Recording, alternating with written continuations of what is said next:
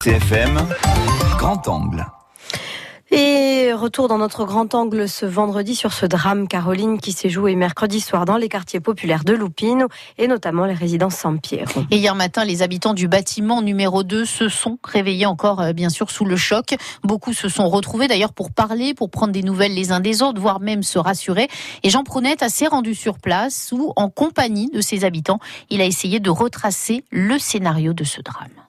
Le temps est à l'orage, violent ce mercredi après-midi, mais sur le coup de 16 heures, personne n'est encore en mesure de prévoir que c'est la violence humaine qui va se déchaîner et faire de nombreuses victimes. Une violence résultant d'un coup de folie d'un homme de 66 ans qui frappe tout d'abord deux jeunes d'une vingtaine d'années sous les yeux de Jean-Charles, coiffeur installé au pied de cet immeuble. Il a sorti, oui, un, un, cutter de sa poche. Les deux jeunes étaient en face et puis euh, il a commencé à s'en prendre à eux. Ils ont vite reculé et nous on n'a pas trop compris ce qui s'est passé. Le temps qu'on réagisse et qu'on sorte la tête, il était déjà parti. Les deux jeunes étaient partis lui aussi et on en a déduit après avec les coups de feu qu'il était évidemment retourné chez lui chercher un fusil, puis il a commencé à tirer partout. Quoi. Mais puis il s'en était pris un peu à n'importe qui, n'importe comment. Quoi. Après cette agression à l'arme blanche, au cutter donc, le forcené remonte chez lui et s'empare de deux fusils pour retrouver apparemment les jeunes. Mais en route, il croise Auguste Bracogne, le gardien de cet immeuble, employé de l'office HLM. Ce sera la première victime des coups de fusil sous les yeux horrifiés de Flora. J'ai pratiquement tout vu et c'est, ça a été très très choquant.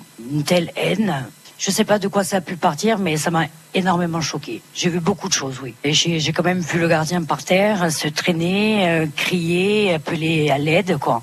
Après, le tireur, je l'ai vu partir et retirer encore de partout, dans tous les sens. C'est quand même des images assez choquantes. Après, bien sûr, je me suis réfugiée chez moi, j'ai pu bouger, mais entendre des coups de feu tous les, toutes les dix minutes, euh, c'est quand même assez choquant. C'est choquant. Emporté par sa folie meurtrière, Joseph Orson, il va en effet continuer de tirer à la chevrotine de l'extérieur vers les terrasses, atteignant des personnes qui s'y étaient aventurées à tirer par les bruits des coups de feu, puis à l'intérieur, à plusieurs étages, tirant au travers des portes. Cette tragédie aurait pu tourner au carnage, car au passage, le tireur a croisé d'autres personnes, comme Franck, un voisin. Quand je me suis retourné, ben, je me suis retrouvé en face de lui, euh, deux fusils de chasse en, face de moi. Justement, là, j'ai vu, j'ai vu ma fin, hein, je vous le dis du coup, ben, il a vu Adrien dehors et il a tiré en sa direction à lui. Euh, la balle, elle est passée vraiment à, 10 cm de moi. Quoi. Pendant qu'il rechargeait, ben, j'ai couru euh, au plus loin. Quoi. J'ai continué à appeler les secours, j'ai dépêché-vous, il y a de plus en plus de, plus de victimes. Quoi. Donc après, il est sorti dehors, il a tiré sur les fenêtres, euh, il voulait vraiment en finir vraiment avec tout le monde. Quoi. Le quartier avait retrouvé son calme hier soir, mais les habitants des Orchidées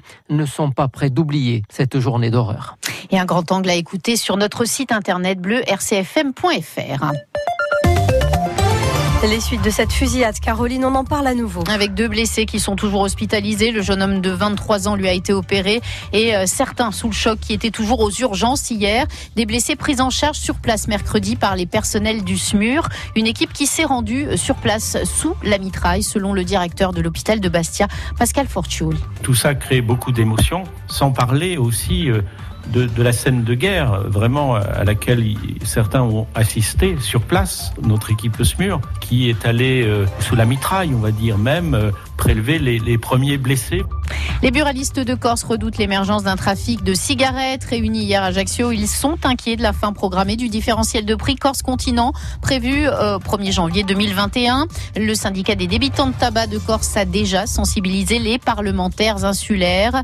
Ils euh, veulent que la filière puisse se maintenir, surtout en milieu rural. José Oliva est président de la Chambre syndicale des buralistes de Corse. Déjà de la contrebande. Vous savez que nous ne sommes pas très loin de l'Italie. Aujourd'hui, il n'y a, pas d'harmonisation au niveau euh, européen. Ça peut, ça peut, on va dire, euh, jouer vraiment une grande importance euh, au niveau de la contrebande.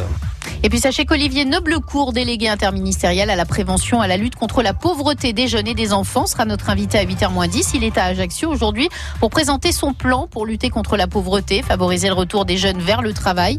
Il doit également rencontrer des acteurs de terrain. Olivier Noblecourt qui répondra aux questions de Maxime Beckmer.